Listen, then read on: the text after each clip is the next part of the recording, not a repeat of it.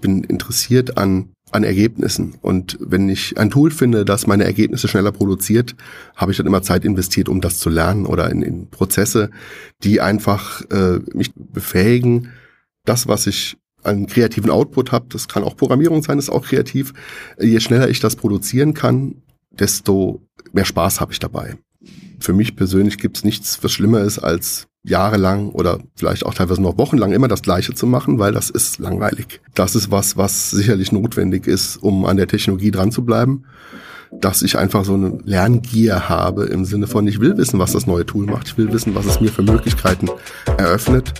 Und ähm, teilweise will man vielleicht auch Sachen machen, die hat vorher noch niemand gemacht. Was geht? Der Podcast für Kreative, die die Welt verändern und davon leben wollen. Heute sitzen wir wieder zusammen im Studio. Matthias Schmidt, mein Name ist Tanja Begon und unser Gast heute ist Reza Esmaili von der Zeitraumgruppe.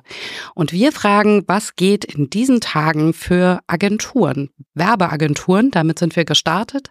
Als wir uns äh, über die Zeitraumgruppe ein bisschen dann schlau gemacht haben, haben wir gemerkt, dass wir es hier mit äh, einem etwas äh, größeren Konglomerat zu tun haben, aber darüber reden wir gleich noch. Erstmal schön, dass du dir die Zeit genommen hast, zu uns zu kommen. Gerne. Ich habe es ja schon angeteasert. Erzähl mal die Zeitraumgruppe. Was macht ihr? Was seid ihr? Ja, das ist eine sehr schwierig zu definierende Antwort. Äh, wir machen sehr viel. Wir machen alles, um so zu sagen. Ähm, primär die Zeitraumgruppe besteht derzeit aus, aus fünf Unternehmen. Angefangen hat es mit der Firma Zeitraum Film, mit Image- und Werbefilm, äh, dann kam dazu die Zeitraum Digital. Dort geht es um Branding, um Corporate-Webseiten, um Marketing und auch Webseiten, die wir dann auf Basis unserer Konzepte dann auch gerne umsetzen. Dann gibt es Zeitraum Development, das ist mein Bereich. Wir machen Software, äh, langweilige Software würde ich jetzt mal fast sagen im Vergleich zu dem, was unsere visuellen Kollegen machen. Wir machen Business Software für unsere für unsere Industriekunden. Das ist äh, hochfunktional, aber nicht immer so das Schönste, weil das ist ein anderer Augenmerk, Augenmerkwert darauf gelegt. Dann haben wir die Zeitraum Studios. Da leben wir uns ein bisschen aus, kreativ, was ein bisschen abseits vom Werbefilm läuft und eher Richtung, ich sag mal, Unterhaltung geht, statt über Werbung. Und wir haben die Zeitraum Performance, die kümmert sich um Social Content, um Markenbildung, um Produktwerbung, um alles, was ich als Kunde in dem Bereich halt eben brauche und machen möchte, damit meine Produkte gesehen und oder gehört werden. Ja, das ist so grob, ganz grob das, was wir machen. Wir haben noch äh, ein paar Unterbereiche. Wir haben eine noch nicht ausgegründete äh, XR-Unit, wo wir uns äh, ja mit, mit Augmented Reality, Virtual Reality und allen dem äh, immersiven Medien beschaffen, äh, befassen. Und da ist, ist das ein sehr spannender Bereich auf jeden Fall. Ja, also um es nochmal abzurunden, wir machen sehr viel ähm, und wir machen das alles gerne und gut. Ähm, du bist Geschäftsführer von der Development. Genau, Unit, ja. Ne? Ähm, das hat mich am Anfang so ein bisschen äh, so ein bisschen verwirrt, weil ich davon ausgegangen bin, es geht da jetzt erstmal nur um Webauftritte und äh, ähnliches, aber ihr macht ja auch richtige Unternehmens äh, genau, ERP-Software ja. und solche Geschichten. Ähm, wie, wie arbeitet ihr mit den anderen Einheiten zusammen? Ähm, grundsätzlich teilen wir uns eine Kundenstruktur. Das heißt, ein Kunde, der jetzt im Bereich Branding unterwegs ist, braucht vielleicht auch Software oder umgekehrt ein Kunde im Bereich Software braucht noch etwas, um seine Software zu erklären. Dann kommt unsere Werbefilm-Unit ins Spiel. Es greift sehr gut ineinander über. Und ähm, ja, da sind wir sehr, sehr verzahnt gerade im Bereich äh, Design, Usability, User Experience, weil die Software, die wir machen, soll natürlich gut funktionieren, gut bedienbar sein. Und da äh, suchen wir jetzt immer die Unterstützung unserer Kollegen bei Zeitraum Digital. Du hast eben auch Zeitraum Studio angesprochen. Dort erstellt ihr nun auch Narrative und Storylines für Kunden außerhalb des Werbemarkts, also für die internationale Film- und Serienbranche. Wer sich mit Zeitraum ein bisschen beschäftigt hat bisher, hat vielleicht auch mal gehört, dass sich der Gründer von Zeitraum, Thorsten Harry, bereits in Hollywood ein, eine, äh, seine ersten Sporen verdient hat. Der hat nämlich an einer J.J. Abrams Produktion, und zwar Star Trek Into the Darkness, mitgearbeitet. Und jetzt meine Frage, hat diese Erfahrung irgendwie ein Stück weit vielleicht auch zur Gründung von Zeitraum Studios beigetragen oder habe ich da eine zu romantische Vorstellung? Ich glaube, das hat schon was miteinander zu tun.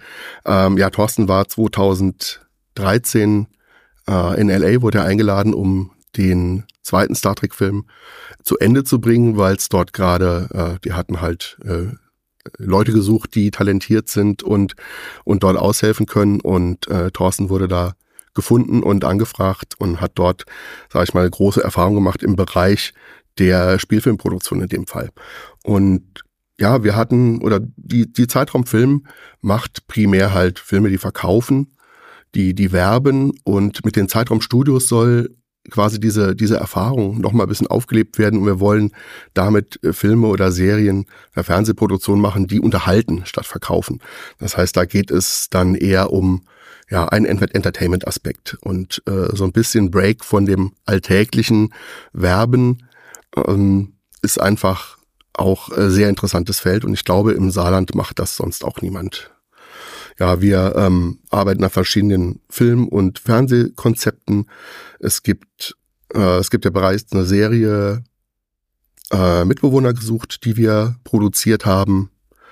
Und in Zukunft sind wir dabei, jetzt gerade einen animierten Film zu machen im Pixar-Stil ähm, und ein Fußballdrama tatsächlich, das auf wahren Gegebenheiten beruht. Und das ist auf jeden Fall sehr spannend ähm, und wir, wir freuen uns auf jeden Fall drauf. Und das, das sind Sachen, die bieten wir dann bei Streaming-Plattformen an. Dort wird das platziert.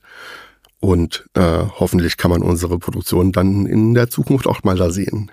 Sehr lustig, wie die Sachen so ineinander greifen. Das Mitbewohner gesucht wurde ähm, in der Nähe meines alten Büros gedreht. Wir hatten immer die Crew zum Mittagessen da sitzen. genau. Und ich glaube, ähm, die ist auch noch bei ARD in der Mediathek abrufbar. Ne? Verlinke ich dann natürlich in den Show Notes. Wie kann man sich das vorstellen? Also ihr produziert und schreibt dann Drehbücher und Storylines selbst, also intrinsisch, oder kommt da bereits ein Auftraggeber wie eine Streaming-Plattform wie Netflix, Prime oder die ARD auf euch zu und ihr macht es dann? Oder? Wir entwickeln das alles selbst. Das sind unsere eigenen Ideen, äh, die wir halt umgesetzt sehen wollen und suchen dann eben Partner, die uns da finanziell begleiten. Und die Umsetzung ist auch äh, im Idealfall 100 Prozent bei uns im Haus. Also ganz andersrum, ne? Kommt ja. nicht der Kunde, da könnt ihr euch selber mal so ein bisschen austoben vielleicht auch? Ja, so das ist, wie gesagt, die, die, ich sage jetzt nicht, dass die Kreativität beim Werbefilm äh, auf der Strecke bleibt, das stimmt überhaupt nicht, da ist auch sehr viel Kreativität drin, aber es ist halt, wie gesagt, dadurch, dass ich eben kein Produkt verkaufen muss, sondern eine Geschichte erzählen darf, ist es halt eben ein, äh, ist einfach ein anderer Anreiz und entsprechend auch ein anderes, einfach ein bisschen andere Denkweise, wie ich auch an die Sache rangehe, wie ich es umsetze und äh, ja, diese Narrative, die ich halt erzählen kann, das ist, das ist, das ist da sehr spannend dabei. Das ist ja auch ein bisschen mehr Platz, um dich auszu. Ja, die Spielverlänge ist etwas länger als die 15 Sekunden Werbefilm, die wir in der Regel machen. Insofern hat natürlich auch ähm, dort auch ganz andere Aufwände hinten dran quasi. Die werden auch immer kürzer, ne, die Werbefilme, weil die jetzt immer fürs Web produziert werden? Hat das damit zu tun? Oh, das kann ich leider nicht so weißt wirklich beantworten. Nicht? Nee. Ich glaube, glaub, der klassische Werbeeinspieler im äh, zur guten alten linearen TV-Zeit, der hat schon ein bisschen auch mehr Zeit sich noch mhm. gelassen mhm. zu erzählen, ne? Mhm. Aber cool, Dankeschön. Dann kommt die nächste große Netflix-Produktion vielleicht aus Saarbrücken. Das wäre sehr schön, ja. Wir sind gespannt, auf jeden Fall. Mhm mit dem Development und dem Design, da muss ich nochmal drauf rumreiten, weil ich finde, das ist nicht so ganz, also ich meine klar, die Leute, die in dem äh, Bereich arbeiten, die wissen weitestgehend, wie die Aufgaben aufgeteilt sind. Aber ähm, jemand, der jetzt nicht konkret aus der Werbeagentur kommt, wie ähm, kann ich mir das vorstellen, wenn ein Kunde zu euch kommt und sagt, ich was brauchen die? Was macht ihr für die, dass ihr da mit zwei, zwei Einheiten dran arbeiten müsst, dass die so unterschiedlich das kommt immer auf die Anforderungen an. Wir haben natürlich unsere, sag ich mal, die Sachen, die bei uns in der Design-Schublade fertig sind, wie so Standard-UI-Elemente, die erfinden wir natürlich nicht neu. Äh, es gibt aber immer Brandings, die gemacht werden müssen, auch wenn es um interne Software geht. Die soll immer aussehen, dass es zur Firma gehört. Und verschiedene Firmen haben halt UI-Richtlinien, die wir jetzt in der Development Äh, ich sage mal, wir haben da nicht den Skill, das umzusetzen, im Sinne von, dass wir Pixel genau das Layout umsetzen. Dafür haben wir halt äh, die digital. Und im besten Fall ist es aber so, dass der, dass der Kunde kommt und sagt, er braucht hier, keine Ahnung, eine, eine Möglichkeit, Produkte zu verwalten oder eine Lagerverwaltung. Und dann ähm, hat der Kunde aber auch keine Anforderungen an das UI. Und dann setzen wir uns eben quasi beide Teams an den Tisch und decken die Anforderungen ab. Einmal was, was die Technologie angeht, was die Technik angeht und was denn eben datentechnisch gehen soll. Und äh, das wird in ein wundervolles Interface dann gegossen, wo auch die Experience so ist. Wir wollen ja auch, dass die Leute mit, mit einer Software, die wir erstellen, gerne damit arbeiten und auch effizient damit arbeiten. Und das ist was, äh, wo wir, wo wir die Kollegen von Zeitraum Digital immer zu Rate ziehen. Ja. Wir können sehr gut Datenbanken, wir können das alles, dass es technisch funktioniert, das, äh, das, das Schöne und Funktionale. Da denken halt Programmierer und Designer doch stark unterschiedlich, weil das, was für, was für mich als Entwickler logisch ist, wie ich, wie ich, wie ich eine, eine Dateneingabemaske layoute oder, oder umsetze, hat nichts damit zu tun, wie man sie tatsächlich benutzen sollte. Und da äh, übersteigen wir auch unsere jeweiligen Kompetenzen nicht und unterstützen uns da gegenseitig. Welche Daten fließen denn da außer dem klassischen Warenbestand äh, noch ein? Oder also wie komplex kann so ein Projekt das, werden? Ja, das kann sehr komplex sein. Wir haben, wir haben ein Kundenprojekt, das ich seit 2016 betreue. Da geht es um eine White-Label-Lösung für für Mode-Einzelhändler. Und da reden wir von Millionen von Kundendatensätzen und Verkaufsdaten, die wir aufbereiten und äh, einmal visuell sichtbar machen und auch da geht es darum, dass ich ähm, teilweise Millionen von Kunden bewerben kann mit äh, in Apps auf der Webseite, mit e mit E-Mailings und äh, die Daten, äh, sage ich mal, sind da sehr äh, teilweise sehr sehr viele, sehr sehr umfangreiche und auch komplexe Daten. Also gerade so Verkaufsdaten sind beliebig komplex. Je nach Warenwirtschaft kriege ich äh, viel mehr Details, wie nicht nicht nur Farbe und Größe, sondern auch tausend andere Parameter, die wichtig sind, äh, wenn es um Werbung geht oder wenn es darum geht, an der Stelle äh, diese Daten sichtbar zu machen. Nachdem wir jetzt so ein bisschen abgeklopft haben, was gerade so ist, ähm, naja, schauen wir mal, wo es hingeht jetzt. Wir haben im Vorgespräch ähm, so die Themenbereiche XR, Metaverse, VR angeschnitten. Dann habe ich gedacht, okay, ich bin da echt nicht sattelfest. Habe mich dann noch mal ein bisschen belesen. Habe dann gedacht, okay, jetzt habe ich das Thema im Griff. Habe gerade gemerkt, so richtig stimmt das immer noch nicht. Und ich gehe jetzt einfach mal davon aus, dass auch unsere ZuhörerInnen da draußen vielleicht nicht so genau wissen, was XR, VR, Metaverse, was diese Bereiche miteinander zu tun haben, wo es die Schnittmengen gibt. Kannst du uns da eine kleine DAO-Einführung geben? Ich werde mein Bestes tun. also äh, VR Virtual Reality, das, das sind diese geschlossenen Brillen, die du anhast, wo du dein komplettes Umfeld nur über die Brille wahrnimmst. Das heißt, du hast keinen Kontakt mehr zur Außenwelt, alles ist abgedunkelt, du hast auch deine Kopfhörer drin, dass du möglichst 100% immersed bist in dem, in dem Sinne. Ähm, Augmented Reality und Cross Reality, das mittlerweile wird das so gleich benutzt, ist so eine Mischung aus beidem. Das heißt, ich, ich sehe noch einen Teil meiner echten Umgebung, habe zum Beispiel eine Brille auf, die Microsoft HoloLens oder es gibt diese äh, VR-Brillen Google Quest, die hat so einen Modus, wo ich auch noch meine Umgebung sehen kann. Das heißt, ich kann durch die, durch die Wohnung laufen und trotzdem aber äh, virtuellen Content quasi konsumieren, weil es das so überblendet. Das ist dieses Cross-Reality. Und ähm, das Metaverse ist da äh, halt ein momentan der, der ein Versuch von Plattformen, das zusammenzuführen, dass äh, Microsoft und ähm, Facebook oder Firma Meta ja mittlerweile haben dort äh, Plattformen geschaffen, in denen man sich präsentieren kann als Unternehmen oder als, als, als Behörde, Verein, was auch immer. Einzelpersonen bin ich jetzt gar nicht so sicher. Und ja, das Metaverse ist im Endeffekt, ähm, kann man sich so vorstellen als virtuellen Kommunikationsraum. Dort kann ich mich treffen mit äh, Menschen aus aller Welt, die auf dieser Plattform auch unterwegs sind. Und zum Beispiel nur so als, äh, als Anekdote, wir machen auch unsere Meetings mit unserem XR-Team auch in, im Metaverse, weil wir tatsächlich das Team ist in der ganzen Bundesrepublik äh, wohnhaft und unsere Meetings machen wir statt mit der normalen Videotelefonie, leben wir das richtig und treffen uns auch im Metaverse, um unsere Projekte zu besprechen. Unsere Dailies und Weeklies machen wir da auch dort drin.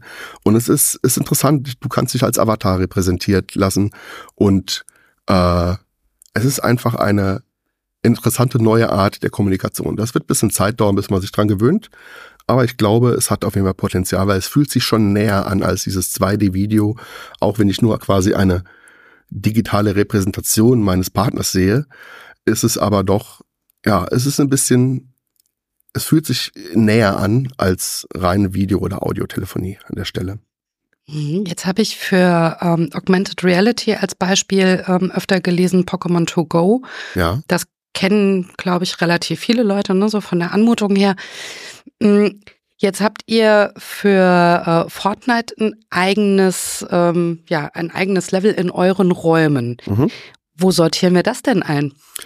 Das ist ähm, eigentlich im Bereich, äh, wieder ein anderer Bereich. Es gibt seit einiger Zeit oder seit, seit vielen Jahren gibt es den Bereich E-Sports. Ich denke, das habt ihr vielleicht schon mal gehört, wo Menschen gegeneinander in elektronischen Sportarten sozusagen gegeneinander antreten. Da ist auch Fortnite eins der Spiele, die dazugehören. Und äh, gerade in letzter Zeit äh, gibt es einen großen Trend im Bereich Marketing, dass sich dort große Marken präsentieren, wie zum Beispiel BMW oder Hugo Boss, die dort Levels veröffentlichen und in der Hoffnung, äh, dass dass das Menschen spielen, dass die Marke als modern und innovativ aufgenommen wird. Und was wir jetzt gemacht haben mit, äh, mit, mit unserem Fortnite-Level war, wir haben unsere Büro sowieso schon in 3D nachgebaut vor vielen Jahren. Und äh, das ist jetzt unser Vorstoß im Sinne von, äh, dass wir unseren, unseren Kunden zeigen, was denn möglich ist, auch in, in dieser, sage ich mal, noch sehr neuen äh, Werbesparte, die, die, denke ich mal, viele Kunden gerade jetzt mal im regionalen Umfeld noch gar nicht wahrnehmen. Und das ist ja, wie gesagt, unser, unsere Interpretation davon, wie, wie kann Werben in einem Spiel, das von teilweise 70 Millionen Spieler äh, pro Tag gespielt wird, wie bei Fortnite zum Beispiel, wie sich das eben, wie das, wie das Auswirkungen auf die Marke und auf das Werben haben kann. Okay, also das wird gar nicht so dazwischen aufgehängt. Das ist nochmal so ein Das ist nochmal ein separater Bereich, der technologisch, sage ich mal, ähnlich ist. Ich brauche nur keine separate Hardware, äh, um das, um das jetzt jetzt zu konsumieren. Aber ich sag mal von den Tools, wie wir wie wir das Fortnite-Level gebaut haben, viele dieser Tools brauche ich auch für äh, VR und AR, weil das einfach im 3D-Raum stattfindet. Ist das quasi so ähm, ja, an, angedockt würde ich das nennen, aber trotzdem separat. Ja. Du hast eben über Potenziale dieser Techniken geredet, ob es jetzt XR, AR, VR oder auch das Metaverse ist. Ähm, wir reden jetzt die ganze Zeit ja ein bisschen über den Bereich Gaming, aber natürlich auch den Werbebereich. Siehst du hier auch Potenziale in anderen Industriesparten? Sagen wir mal im medizinischen Bereich, MedTech-Bereich könnte ich mir das sehr gut vorstellen. Ich weiß auch, dass ihr ähm, Teil des Health AI-Netzwerks im Saarland seid. Ja, da sind wir. Ähm, oder im ganzen Bereich Industrie 4.0 hört man das ja auch öfter, dass man äh, hier sich vorstellen kann, dass das zum Einsatz kommt. Wie siehst du die ganze Situation da? Das ist äh, ein sehr interessantes Thema, ist momentan äh, ein bisschen dadurch gebremst, dass es keine wirklich gute Hardware gibt, die jetzt, äh, sag ich mal, die, die ich jetzt einem Techniker, einem Außendienstmitarbeiter auf den Kopf setzen würde, um um dort, ähm, sag ich mal, augmentierte Verkaufsgespräche oder Reparaturlösungen anzubieten. Da ist, da sind wir ein bisschen an der Hardware äh, warten wir darauf, dass, dass die Industrie da was liefert, was einmal leicht und kostengünstig ist, damit es eben eine relativ breite Adaption bekommen kann. Ist ein interessantes Thema. Wir haben da in dem Bereich einiges auch gemacht, primär Prototypen für, für Messen und ähm, das ist ein Bereich, der, dem ich persönlich äh, stark interessiert bin und wir machen da ein bisschen Forschung in der Richtung, in der Hoffnung, dass irgendwann eine Hardware erscheint, die dann den Durchbruch auf dem Markt äh, ermöglicht, dass es eben für Kunden auch interessant wird. Momentan kosten solche Headsets mehrere tausend Euro und die, die Qualität äh, ist nicht schlecht, aber die ist noch nicht ausreichend für, sag ich mal, den in, wirklich industriellen Anwendungsbereich. Ähm, aber ich denke, das wird kommen, wird vielleicht noch ein bisschen dauern. Also ihr habt auf diesen ganzen Bereich richtig Bock, das sehe mhm. ich, aber ihr könnt gar nicht so viel davon umsetzen, wie ihr vielleicht gerne würdet? Äh, doch schon, wir machen da relativ viel. Leider sind viele Sachen, äh, sage ich mal, äh, nicht spruchreif oder wir sind äh, quasi nicht in der Lage, darüber zu sprechen. Äh, ich kann sagen, wir machen das Corporate Metaverse für die SAP, aber mehr Mehr Informationen gibt's dazu leider nicht. Okay. Sehr spannendes Thema. Viele Firmen interessieren sich dafür. Jetzt sage ich mal auf einem auf einem Corporate Level. Und da geht's eben um äh, primär, denke ich mal, um die um die Kommunikation im ersten Sinn, im ersten Schritt und später um ähm, das ist jetzt eine Vermutung von mir, dass diese Industrieanwendungen äh, noch ein bisschen auf sich warten lassen.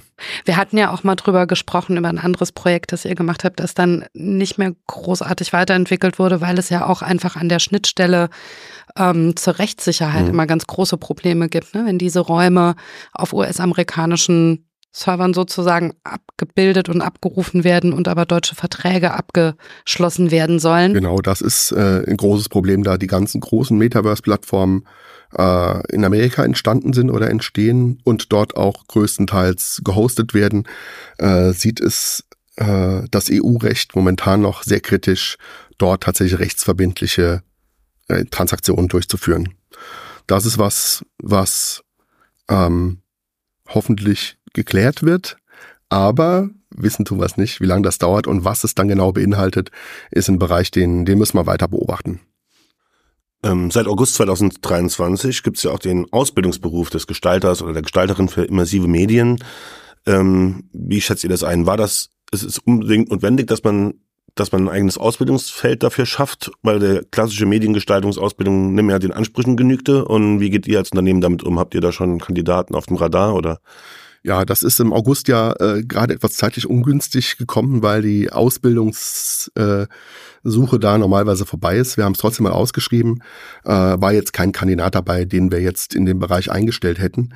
Aber äh, ich persönlich finde den Ausbildungsberuf sehr wichtig, weil der klassische Mediengestalter Bild und Ton ist äh, zwar noch relevant, aber äh, das Spektrum reicht nicht mehr, um jetzt in diese neuen Bereiche vorzudringen. Das heißt, ich muss mich mittlerweile mit 3D-Tools auskennen. Ich muss mich auskennen mit, äh, ja, mit auch da wieder zum, zum Benutzerinteraktionen, was ich bei, bei, bei Film oder bei, bei Bild und Ton ist es ein bisschen anders, weil das ist ein Medium, das dann halt einmal statisch produziert wird und dann ist das fertig. Aber wir reden ja hier von interaktiven äh, immersiven Technologien. Das heißt, da ist eine permanente Interaktion vom Benutzer mit der Technologie oder mit dem Produkt, was, was erstellt wird, notwendig. Und das heißt, da brauchen wir andere Ansätze auch in der Ausbildung. Das, ähm, was vielleicht im Saarland noch ein bisschen schwierig ist, ist, dass wir uns momentan noch nicht vorstellen können, dass, dass dort eine ganze Berufsschulklasse zusammenkommt, weil wir gefühlt die einzigen oder, oder so unter den wenigen im Saarland zählen, die überhaupt in diesem Bereich, sag ich mal, viel tun. Äh, wir würden uns natürlich wünschen, ein, ein Ausbildungs, äh, eine ganze Ausbildungsklasse dafür zu haben, weil das ist was, was unserer Meinung nach oder meiner Meinung nach den klassischen Mediengestalter in dem Bereich unterstützt oder vielleicht sogar irgendwann ablösen wird. Ich muss einfach in der digitalen Welt ich kann mich ja nicht darauf verlassen, dass den Job, den ich vor 20 Jahren mal Ausbildung gemacht habe oder den ich gelernt habe, den werde ich nicht mein Leben lang machen, so wie es früher mal war, sondern ich muss mich permanent weiterbilden. Äh, das heißt, ich würde mir auch würde mir auch wünschen, wenn es eine eine Weiterbildungsmaßnahme gäbe von einem bestehenden Bild- und Tonmediengestalter in diese Richtung, dass ich eben äh, meine Expertise verbessern und erweitern kann, um dort auch noch interessanter, äh, interessant am Arbeitsmarkt zu sein. Da muss ich jetzt gerade mal einhaken. Das Problem habe ich so noch gar nicht gesehen. Wenn ihr jetzt drei Auszubildende einstellt mhm. und ihr theoretisch, nehmen wir das jetzt einfach mal so an, seid das einzige Unternehmen oder es kommen nur sechs oder sieben mhm. zusammen, kann das dann passieren, dass ihr die gar nicht ausbilden könnt, weil die Berufsschule nicht mitzieht? Das kann ich mir vorstellen, wissen tue ich es nicht, weil ich in dem Bereich jetzt nicht so äh, fit ja. bin. Aber ähm, kann ich mir schon vorstellen, dass das, dass das schwierig wird. Oder, oder die Personen werden halt in, in, in die anderen Sparten einsortiert und dann wird nicht das Wissen vermittelt, was vermittelt werden sollte. Das heißt, es wird, wäre noch mehr in unserem Aufgabenbereich dort, dort die Expertise zu vermitteln, was jetzt nicht das große Problem ist, aber trotzdem ähm, kann das nicht die Lösung sein, dass das Unternehmen komplett alleine die Ausbildung quasi in, den, in all diesen Bereichen vornimmt. Das Basiswissen muss ja schon über die Berufsschule vermittelt werden. Und das könnte da sehr spannend werden, wenn eben nicht genug Kandidaten da sind.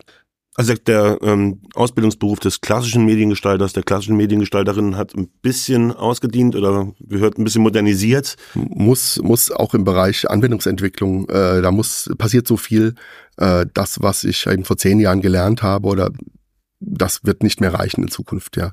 Und ob das jetzt zukunftssicher ist, dieser, dieser Ausbildungsgestalter, also der Gestalter für immersive Medien, werden wir sehen. Äh, aber es ist, denke ich mal, ein Schritt in die richtige Richtung. Dann lass uns doch neben äh, XR, VR, AR äh, noch zu einem anderen Megathema kommen, das gerade die ganze, im Grunde alle Kreativwirtschaftsbranchen, aber ich glaube eure insbesondere ähm, umtreibt, und zwar das Thema KI. Wie steht ihr euch als Zeitraum denn äh, mit dem Thema umgehen in Zukunft? Du hast im Vorgespräch was von einer KI-Taskforce erzählt, fand ich interessante Namensgebung. Vielleicht kannst du uns davon gleich ein bisschen berichten. Und ähm, was mich immer interessiert, wie, wie nutzt ihr denn als äh, Innovationstreiber, die ihr wirklich seid, ähm, das, also die Tools, die man jetzt einfach hat und wie geht ihr mit dem Thema um? Ja, äh, Taskforce, ja, ich hoffe, dass es nicht negativ aufgenommen wurde. Äh, es ist nicht so, als würden wir, als würden wir hinterherrennen und versuchen schnell irgendwie was in dem Bereich jetzt aufzuholen.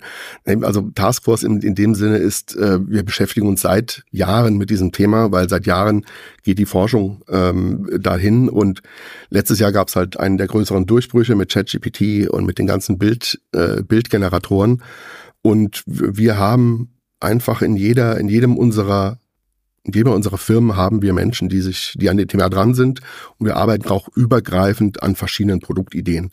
Äh, was man ja gern hört oder viel hört, ist, dass ähm, dass wir alle ersetzt werden in der Zukunft. Wir sehen das gar nicht so. Also es ist natürlich äh, so ein bisschen die Angst, die mitschwingt, weil verschiedene Berufsgruppen werden gegebenenfalls äh, sich, sich umorientieren müssen oder verschiedene Berufe werden vielleicht auch wegfallen oder, oder einfach ist aber schwer zu sagen. Wir sehen es momentan als Tool, das uns unterstützt.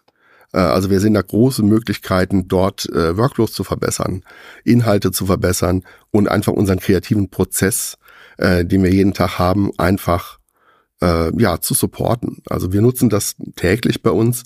Einmal jetzt bei uns in der Programmierung ganz stark. Ähm, es gibt immer Programmieransätze, die, die, die, die wir können, die gelernt sind, aber es gibt mittlerweile ganz tolle Tools, die uns einfach dabei unterstützen. Auch primär bei so langweiligen Sachen wie Dokumentation schreiben. Da hilft mir ChatGPT halt zum Beispiel schon ein bisschen und ich kann dann meine, meine Arbeitszeit sinnvoller in, sag ich mal, das, wo man viel nachdenken muss, äh, investieren.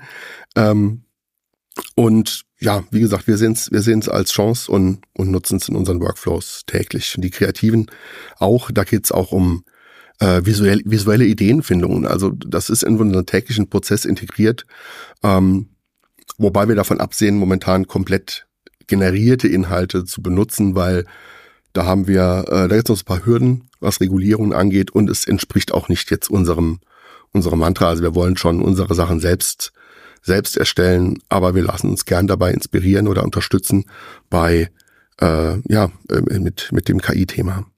Also es unterstützt beim Problem des weißen Glatzes, sagt man ja so schön, um mal genau, einen Ansatz ja. zu liefern, ja, Anhaltspunkt. Das ist, das ist ein Punkt. Oder wie gesagt, einfach so, ähm, gerade in der Programmierung haben wir, was das läuft, das läuft mit. Also wenn ich programmiere, analysiert das meinen Quelltext, während ich tippe und gibt mir zum Beispiel Vorschläge, wie denn der nächste Teil aussehen könnte. Und das funktioniert äh, mittelgut, mittelgut bis gut. Äh, es sind einfach mal so Ansätze, die einfach, ja, wo man zwei, drei Minuten spart, äh, weil ein die Überlegung einfacher fällt, weil ich einen Vorschlag bekomme. Und der Vorschlag mag nicht richtig sein, aber er schubst einen in die richtige Richtung. Und das ist das, was wir, was wir momentan sehr interessant finden. Aber da bewegen wir uns ja auch gerade schon wieder in einer ganz schwierigen Gratwanderung im Grunde genommen, wenn das die ganze Zeit mitläuft und analysiert. Mhm. Ähm, lernt es Ne? ja. und spuckt und spuckt dir wahrscheinlich auch mit der Zeit immer bessere Ergebnisse, ähm, Ergebnisse aus. Ähm, welche Tools könnt ihr überhaupt nutzen? Also bei den kostenlosen würde ich mal sagen nicht. Ja, klar. Kannst du davon ausgehen, dass sie zum Training weiter benutzt werden. Mhm. Also wir haben die Tools, die wir im Einsatz haben. Das sind spezielle Lizenzversionen, wo uns zugesichert wird, dass das für uns dass die Informationen, die wir auch dort quasi wieder zurückschicken, mhm. dass sie nur auch für uns benutzbar ist. Das heißt, da geht nichts an ein, an ein weiteres Training, sondern das ist, ähm, das dann quasi nur für unsere Zwecke quasi läuft eine Instanz oder ein Server, der nur für uns da ist. Mhm. Könnt ihr den für euch trainieren? Den können wir für uns auch trainieren. Wie gesagt, jetzt beim Quelltext äh, wird, wird, wird eine, läuft, läuft eine Analyse mit. Die läuft jetzt aber, glaube ich, lokal auf meinem Computer. Das heißt, die wird jetzt nicht geteilt zwischen den verschiedenen Entwicklern, sondern das ist meine lokale, meine lokale Geschichte. Das heißt, da geht auch nichts zurück in die Cloud. Mhm. Und bei, ähm, bei Tools wie ChatGPT oder Derivaten ist es auch so, dass ich, ähm, dass ich verschiedene Trainings machen kann. Ich kann dort, äh, also ich nicht, ich will nicht Kundendaten sagen, aber Produktinformationen eingeben und äh, kann aus diesen Daten halt eben, kann darauf Abfragen machen, die aber auch quasi in unserem Bereich, nur in unserem Bereich laufen. Ist ein kritisches Thema, gerade die, die, die Regulierung und das Urheberrecht und mhm. was wird benutzt. Ähm, das, das ist was, was man, was wir sehr stark beobachten und äh, wir gespannt sind, wie die Regierung und die Technikunternehmen sich dort einigen, was denn dort das äh, dann irgendwann der Stand der Dinge ist. Ja, weil ich, ich fütter nach wie vor immer nur mit sehr allgemeinen ähm, Informationen, was ja auch funktioniert, um irgendwie den, äh, den Workflow auszunutzen, weil ich festgestellt habe, um rauszubekommen tatsächlich, wie da jetzt die Informationswege ähm, nach, nach hinten durch sind, ist ja schon ein Aufwand, der mich von meiner eigentlichen Arbeit halt äh, völlig ja. abhält. Ne? Also, also Kunden- und Produktdaten würden wir da nie eingeben. Das ist viel zu kritisch. Äh, wir haben es gesehen, was die Datenleaks angeht in den äh, in dem ChatGPT-Version von Microsoft, die Microsoft äh, einsetzt auf Bing. Und da kam es relativ schnell zu einer Datenlücke, indem man durch ein paar geschickte Fragen irgendwelche internen Mitarbeiterlisten bekommen hat. Ich weiß nicht, ob es Mitarbeiterlisten waren, aber es waren wie immer interne Daten, die niemals hätten veröffentlicht werden können. Aber wenn man dann, wenn man ein bisschen schlau ist im Prompten, dann ähm, findet man schnell die Limits von diesen, von diesen Datenmodellen und ja, deswegen Kundendaten, Produktdaten auf keinen Fall. Das geht nur mit, sag ich mal, dafür lassen die sich die Hersteller auch diese Versionen, diese Lizenzen teuer bezahlen, dass eben da gesichert ist, dass, äh, dass ich mich dort nur in meinem eigenen Bereich befinde. Lass uns vielleicht kurz über das Thema Regulierung noch reden. Es ist ja derzeit der European AI Act in der Mache. Habt ihr da irgendwie konkrete Wünsche, was ihr da gerne bearbeitet sehen würdet, wo ihr euch mehr Klarheit erhofft und noch eine Anschlussfrage daran. Ähm, wir sind ja öfter im Austausch zu dem Thema und hören auch oft die Sorge von Leuten, die dem ganzen Thema etwas optimistischer und offener gegenüberstehen, dass man in Europa natürlich Gefahr läuft, hier diese Industrie wegzuregulieren, in die USA und nach China insbesondere. Ähm, einerseits natürlich freuen wir uns als europäische Bürger alle über Datenschutz die wir, den wir hier haben, aber andererseits ist das eine, auch eine echte wirtschaftliche Befürchtung. Ja, verstehe ich. Also ja, was ich, was wir uns erhoffen, ist halt Klarheit.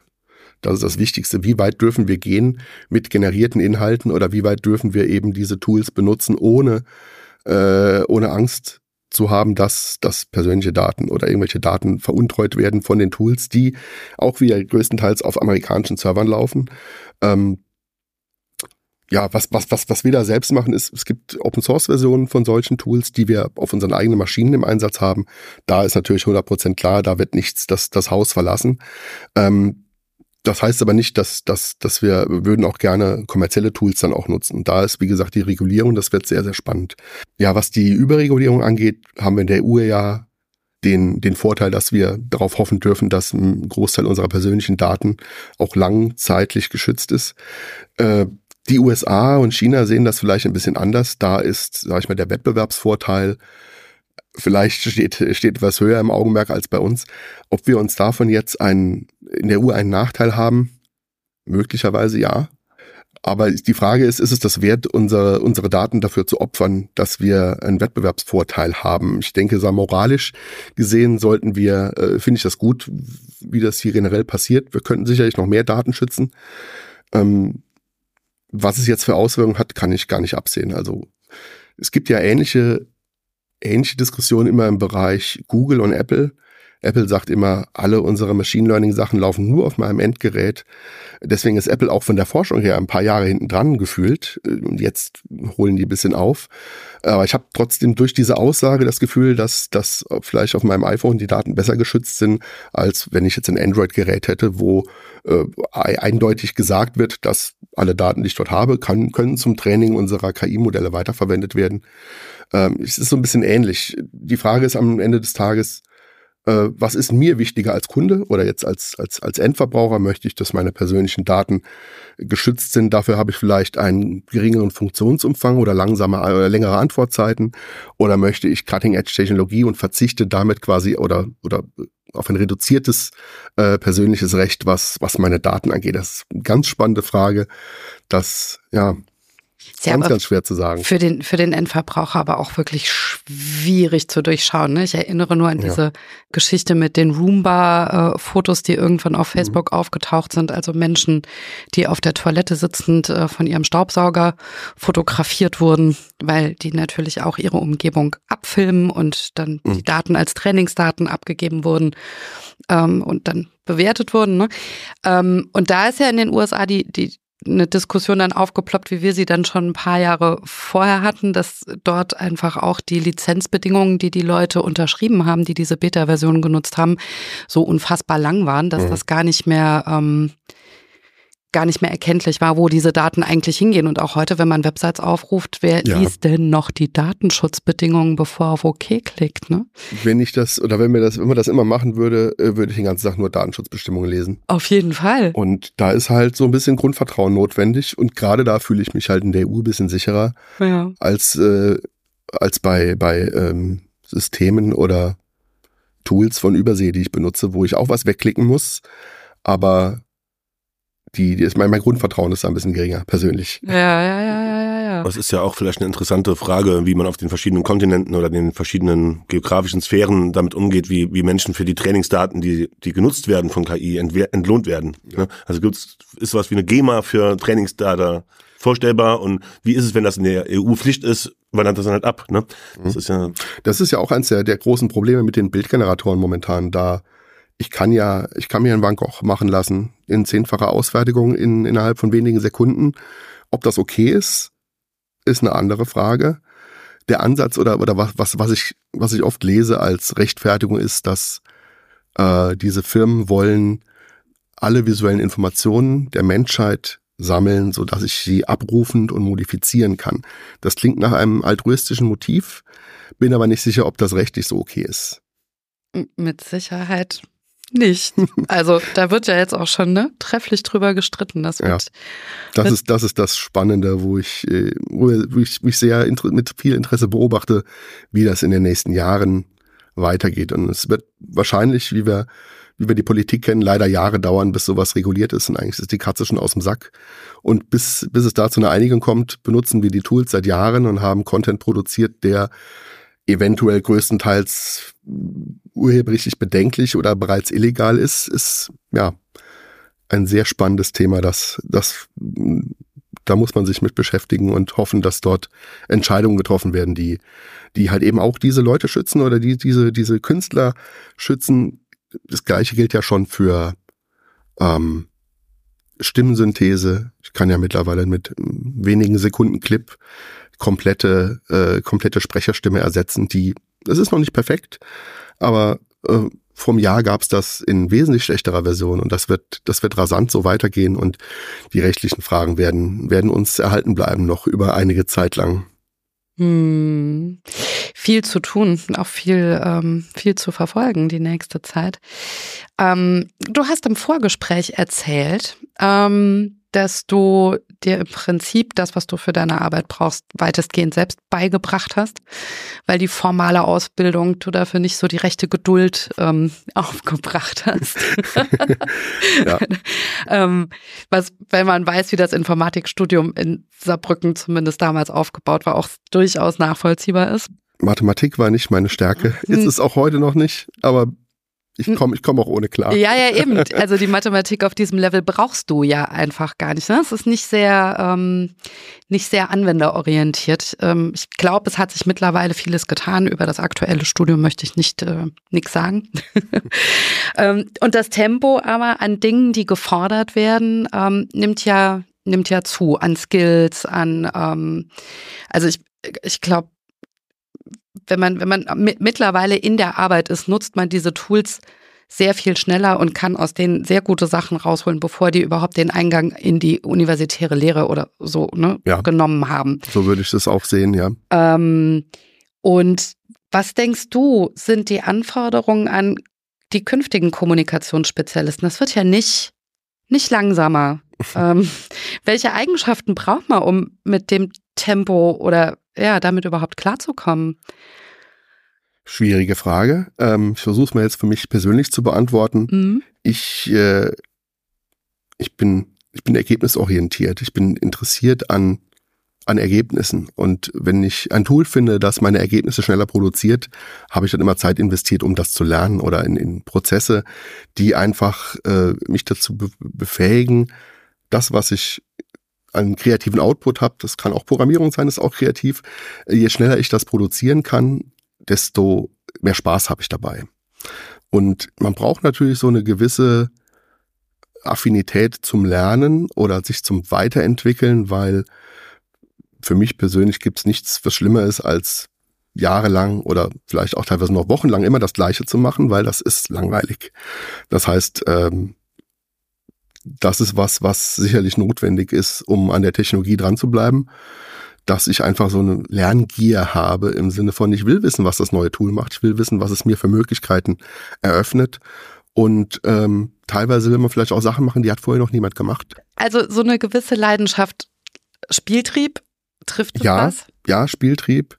Das hat auf jeden Fall was damit zu tun, einfach mal zum gucken, was, was kann ich denn erreichen, wenn ich noch Zeit X investiere oder einen Schritt weiter gehe, als, als ich normalerweise gehen würde. Und das ist so, ja, so eine, eine Neugier, die ich, die ich da habe. Und das ist was, was ich, äh, was man Berufseinsteigern oder auch Berufstätigen nur ans Herz legen kann, wenn ich in dem Bereich noch Jahre oder Jahrzehnte lang tätig sein möchte, dann geht es nur damit. Weil, ja, die Technologie überholt uns und wir können versuchen dran zu bleiben. Und das ist, äh, denke ich mal, dann ausschlaggebend für, für, den, für den persönlichen Erfolg und auch für den Spaß, den man bei der Arbeit hat, dass ich eben mit den neuen Sachen umgehen kann. Du organisierst ja auch ehrenamtlich die Revision, die ähm, für uns großes Erstaunen hervorgerufen hat, als wir das erste Mal darüber gestolpert sind. Ähm, erzähl doch bitte mal, wie, also erst vielleicht ganz kurz, was die Revision ist ähm, und dann, wie es dazu gekommen ist, dass mhm. du da federführend ähm, ja, die Orga machst. Ja, gerne. Das ist ein Thema, da können wir zwei, drei Podcast-Folgen füllen. ja, da ähm, hast du leider nicht genug wir waren, Zeit. Wir waren ja auch schon mal vor Ort, also das kann ich bestätigen. Äh, ja. ja, Revision ist ähm, das weltgrößte Demoszene-Festival. So, die erste Frage ist immer, was ist denn die Demoszene? Ähm, ich versuche es mal in ein paar Sätzen, ein paar Sätzen so zu erklären. Das ist äh, die Demoszene ist eine Kunstform, mittlerweile die Rede Kunstform und teilweise auch UNESCO unterstützt. Mittlerweile sind wir Weltkulturerbe in Deutschland und ein paar anderen europäischen Ländern. Äh, ist eine Kunstform, die in den 80er Jahren entstanden ist, als die Heimcomputer auf den Markt gekommen sind. Und die Leute am Anfang Spiele konsumiert oder Programme benutzt und irgendwann war war die Notwendigkeit oder sag ich mal das Interesse dran, was kann ich mit dieser Maschine machen? Und dann haben Leute angefangen, Grafik zu machen, Musik zu machen und haben dann diese, diese Werke, die sie gemacht haben, in vielleicht auf dem Schulhof getauscht, vielleicht äh, unter Freunden erstmal gezeigt. Und da wurde in 80er Jahren äh, größere Bewegung draus. Angefangen äh, in Skandinavien und Mitteleuropa dass sich, dass sich solche Events gebildet haben, wo ich nichts tue, außer zu zeigen, was ich kann, auf verschiedenen Maschinen, ob das jetzt der Commodore 64 war oder noch ältere Maschinen oder äh, alles Denkbare, was ich manipulieren kann. Und die Leute haben angefangen, sich dort Wettstreite auszudenken. Zum Beispiel, wer kann die meisten äh, farbigen Pixel machen? Keine Ahnung, blödes Beispiel, aber und äh, das ist, äh, das hat sich gefestigt in den 90ern, da kam ich dazu, in diese weltweite Community. Und äh, es war für mich sehr faszinierend, weil ich habe nämlich früher als als Kind oder sag ich mal als ja Teenie habe ich diese Sachen auf meinen Spieledisketten gehabt und habe gedacht, was ist das? Kein Spiel, ich kann ja nichts tun, aber das sieht total geil aus und habe dann festgestellt, dass es eine Community gibt, auch in Deutschland, und habe mich dort dann glaube 97 war es erstmal auf so einem Event und fand das sehr faszinierend, weil im Endeffekt geht es darum, es ist eine internationale Künstler-Community, die einfach Spaß daran haben, digital, digitale Kunst zu erstellen. Und das geht hin von Musik, einem, einem Bild, das ich einzeln, einzeln, wo ich einzeln Pixel gesetzt habe in einer bestimmten Auflösung auf alten Computern, bis hin mittlerweile zu äh, 10, 20-minütigen, ich darf jetzt nicht Videos sagen, äh, aber quasi Animationen, die in Echtzeit auf dem Computer abgespielt werden. Und ähm, ja, es ist wie gesagt ein sehr großes Thema. Es ist ganz schwierig, das in ein paar Sätzen zu erzählen. Aber es ist äh, es ist wahnsinnig, wie viel Kreativität dort existiert und was Leute mit Technologie machen können. Und das ist einfach eine faszinierende Community, in die ich mich damals, äh, in der ich mich damals wiedergefunden habe und habe dann relativ schnell angefangen, auch eigene Events mit zu organisieren in Deutschland und war dort 2003 bis 2010 in einem, an einem Event beteiligt, das hieß Breakpoint. Das war in Bingen am Rhein. Das war der Vorläufer von dem, was wir jetzt in Saarbrücken haben mit Revision. Äh, dort waren auch circa 1000 Leute anwesend. Wir hatten Wettbewerbe, 20, 25 Wettbewerbe, verschiedene Kategorien. Und als das Event zu Ende ging, war die Frage natürlich groß, ja, was passiert denn jetzt? Und äh, weil der Hauptorganisator ist zurückgetreten, hat das acht Jahre gemacht und das war, das war ausreichend und mir war das aber nicht gut genug und ich dachte halt so, wir können jetzt nicht aufhören. Dieses Event an Ostern, es ist immer am Osterwochenende. Es gab auch noch eine Vor Vorveranstaltung. Seit 1998 gibt es dieses, dieses Osterevent in der, der ein oder anderen Form. Und ähm, ich habe mich dann 2010 bemüht, in meinem Umfeld, sprich in Saarbrücken, äh, mal umzuschauen, was kann man denn hier machen. Und das E-Werk ist mir schon länger öfters ins Auge gefallen, dass man doch was richtig Cooles machen könnte. Nur waren die Events, die ich selbst persönlich gemacht habe, eher so im Bereich 100, 200 Leute und dafür E-Werk viel zu groß. Und ähm, ja, quasi durch den durch den Wegfall der anderen Veranstaltungen hat sich dort die die Möglichkeit ergeben, dass ich mit mit einem Team von von sehr vielen, mittlerweile sind wir 90 Leute, mich auf den Weg gemacht habe, um das in Saarbrücken zu etablieren. Und das machen wir seit 2011 ist von Karfreitag bis Oster, Ostermontag und ist eine riesen Gaudi.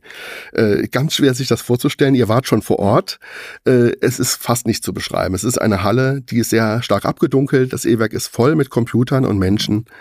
Und es ist überall Lärm und auf der großen Leinwand vorne ist immer irgendwas gezeigt. Wie gesagt, wir haben 25 Wettbewerbe, es ist immer was los. Und wenn gerade nichts los ist, haben wir Musik am Laufen, äh, DJs, die was spielen, vielleicht Bands, die was spielen. Wir haben einen Außenbereich, wo ich versorgt werden kann, weil gerade am Osterwochenende ist immer so schwierig, was, was Verpflegung angeht. Und im Endeffekt muss man das Event nicht verlassen. Man kommt dort an und genießt vier Tage Kreativität und äh, Freundschaft und Austausch, kreativen Austausch und und natürlich auch quasi das äh, das den Konsum von dem, was Leute was Leute mitbringen und und präsentieren wollen. Ja, so, das war jetzt ein bisschen weit ausgeholt. Ich hoffe, es erklärt ein bisschen, was wir tun. Ja, ja, ja. Ich kann es jetzt auf jeden Fall besser erklären. Ich habe es gestern versucht im Auto und habe dann gesagt, du, ich probiere es einfach morgen ja. nochmal. ja. ja, wir sind, wir haben, wir haben circa so 1000, 1000 Besucher, die kommen aus allen Ländern der Welt. Wir hatten Leute aus Argentinien, aus Japan, primär natürlich äh, Europa, aber immer, immer mehr aus, äh, aus Übersee. Also viele US-Amerikaner also mit vielen meine ich halt so nicht nur drei, sondern mal 20, 30, was natürlich schon ein Riesenengagement ist von Leuten, die halt äh, hier ihre Zeit äh, verbringen wollen mit uns oder mit dem Rest der Community.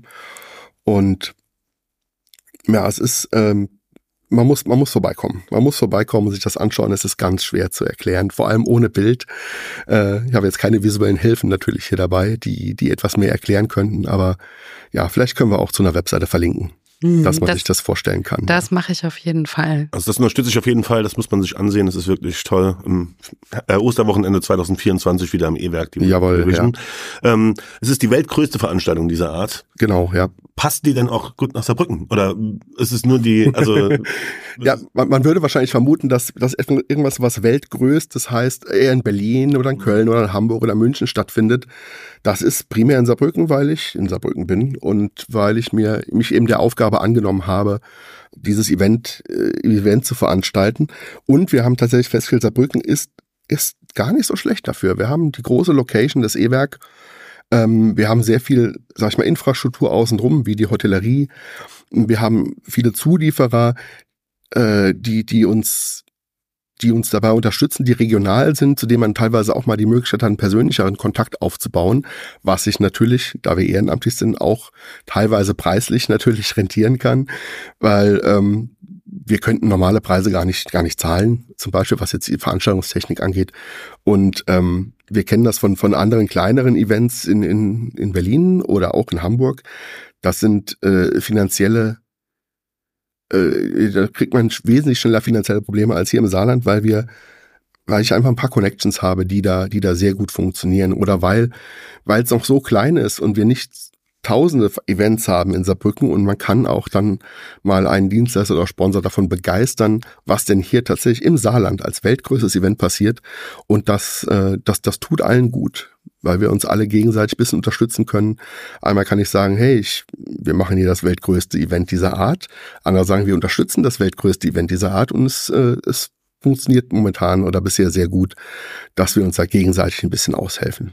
Macht ihr den Sponsoren das auch als ähm, Recruiting ähm, schmackhaft, als Recruiting-Möglichkeit? Ja, die meisten unserer Sponsoren sind tatsächlich auf Talentsuche und ähm, auf so einer Veranstaltung wie Revision, wo wirklich tausend der ich will jetzt nicht sagen der Besten, das Besten sind wir bestimmt nicht, aber tausend kreativer Köpfe, die eben in ihrer Freizeit noch sowas machen. Das heißt, da ist das, was ich vorhin angesprochen habe, diese äh, diese, diese Lust auf mehr, Lust auf Lernen, äh, einfach intrinsisch mit dabei.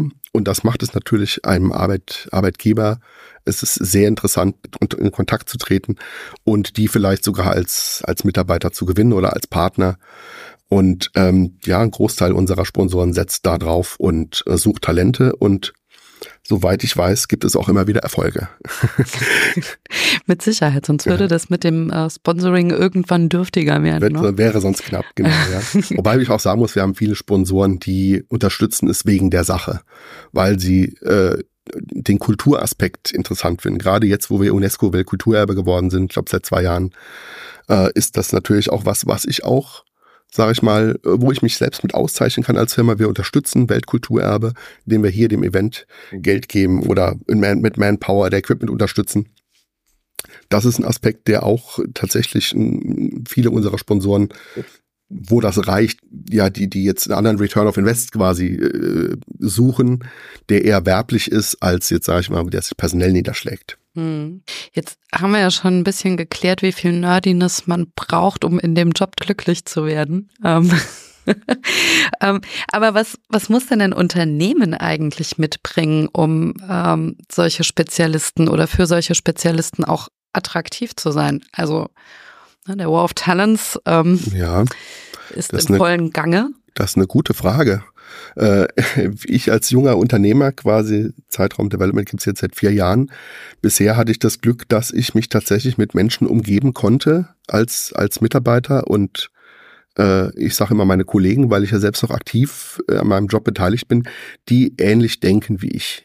Das heißt, ähm, ich denke, an der Stelle hilft es, dass äh, dass Leute wie ich oder Leute wie der Thorsten und der, und der Thorsten Hari und der Jens Kräuter, dass wir unser Unternehmen selbst führen. Also wir sind Inhaber geführt. Das heißt, wir ziehen mit, wir machen an der, an der Produktion mit, wir machen an allem mit, was wir tun. Und ich denke, das ist ein wichtiges Zeichen für die Mitarbeiter, dass da noch der Chef mitmacht. Und ähm, zumindest mal war es für mich früher ganz wichtig, dass Menschen, mit denen ich arbeite, die, die, die dürfen nicht nur reden, sondern die müssen auch tun. Und äh, ich denke, dass das Tun ist ein wichtiger Aspekt an der Stelle, dass ich weiß, okay, mein, mein Chef oder mein Geschäftsführer, wie auch immer ich es nennen mag, mein Abteilungsleiter, der hilft mir, wir unterstützen uns gegenseitig. Ich denke mal, das ist für, für kreative und nerdige Leute ganz wichtig, dass sie wissen, sie sind nicht alleine und müssen halt diesen, diesen vielleicht langweiligen Job machen, sondern wir machen das im Team, wir machen das zu zweit, zu dritt, zu viert, je nachdem, wie groß das Team für ein Projekt oder Teilprojekt sein muss, äh, ist es, wie gesagt, meiner Meinung nach wichtig, dass man das eben alles zusammen macht. Und ja, Nerdiness wie gesagt, kommt wir, kommen wieder zurück auf den Punkt von vorher, ich muss Bock drauf haben. Ich muss Bock drauf haben, nicht unbedingt aufs Kundenprojekt, aber auf die Technologie, die ich benutze, um das Kundenprojekt umzusetzen. Das Kundenprojekt, das ist immer mal wieder langweilig, das ist ganz normal. Aber solange ich Spaß habe an meinem, ähm, Werkstück sozusagen, das ich produziere, äh, ist der ist der Kunde äh, natürlich ist der wichtig, aber den, den kann ich ein bisschen ausblenden, weil ich gerade jetzt im Bereich äh, Development, weil ich Technologie entwickeln darf, die die etwas tut. Dass die jetzt genau das tut, was mein Kunde will, ist natürlich fantastisch, aber Technologie ist das, was, was uns begeistert.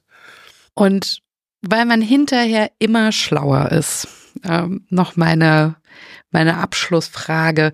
Gibt es etwas, das du heute dem 15-jährigen Resa zurufen würdest, womit er sich sein Leben leichter machen könnte? Ich glaube, ich würde sagen, mach einfach, mach einfach weiter so. es gibt bestimmt was, es gibt viele Fehler, die man gemacht hat, aber ich würde jetzt mal sagen, alle Fehler, die ich gemacht habe, äh, bringen mich zu diesem Punkt hier. Das heißt, so schlimm können sie nicht gewesen sein oder sie waren zumindest so, dass ich so viel daraus gelernt habe, um dahin zu kommen, wo ich bin. Und ähm, ja, was, was bin ich? Ich ich würde mich definieren als glücklicher Unternehmer. Ich habe das große Privileg, mit tollen Leuten zusammenzuarbeiten mit denen es Spaß macht, jeden Tag äh, uns auch um, um Probleme zu streiten. Aber am Ende des Tages haben wir ein Großteil Spaß und das ist äh, ein Privileg, das ich genießen darf. Und ja, wie gesagt, da will ich auch mal sagen, alle Fehler, die ich gemacht habe, haben mich hierhin geführt, weil alle, jeder Fehler ist zu irgendwas gut.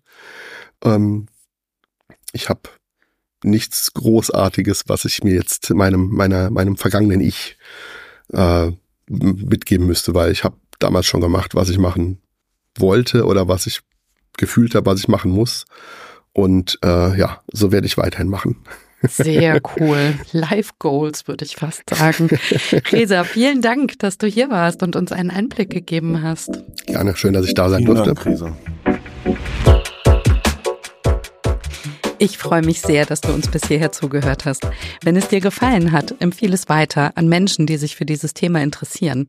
Wenn du unseren Podcast abonnierst, verpasst du keine Episode mehr. Am Mikro saßen heute unser Gast Reza Ismaili von der Zeitraumgruppe, mein Co-Host Matthias Schmidt von Doc 11 und mein Name ist Tanja Begon. Doc 11 übrigens, nur ganz kurz, ist ein Projekt zur Förderung der Kreativwirtschaft, finanziert vom Ministerium für Wirtschaft, Innovation, Digitales und Energie im Saarland. Alles weitere erfährst du aus den Links in den Show Notes. Wir fragen, was geht, damit ihr die Welt verändern und davon leben könnt. Und wenn du einen Wunsch hast, mit wem wir uns unbedingt noch unterhalten sollten oder uns sonst irgendetwas mitteilen möchtest, schreib uns eine Mail an hallo@doc11.saarland. Wir freuen uns auf Nachrichten. Doc 11 fragt, was geht? Der Podcast für Kreative, die die Welt verändern und davon leben wollen.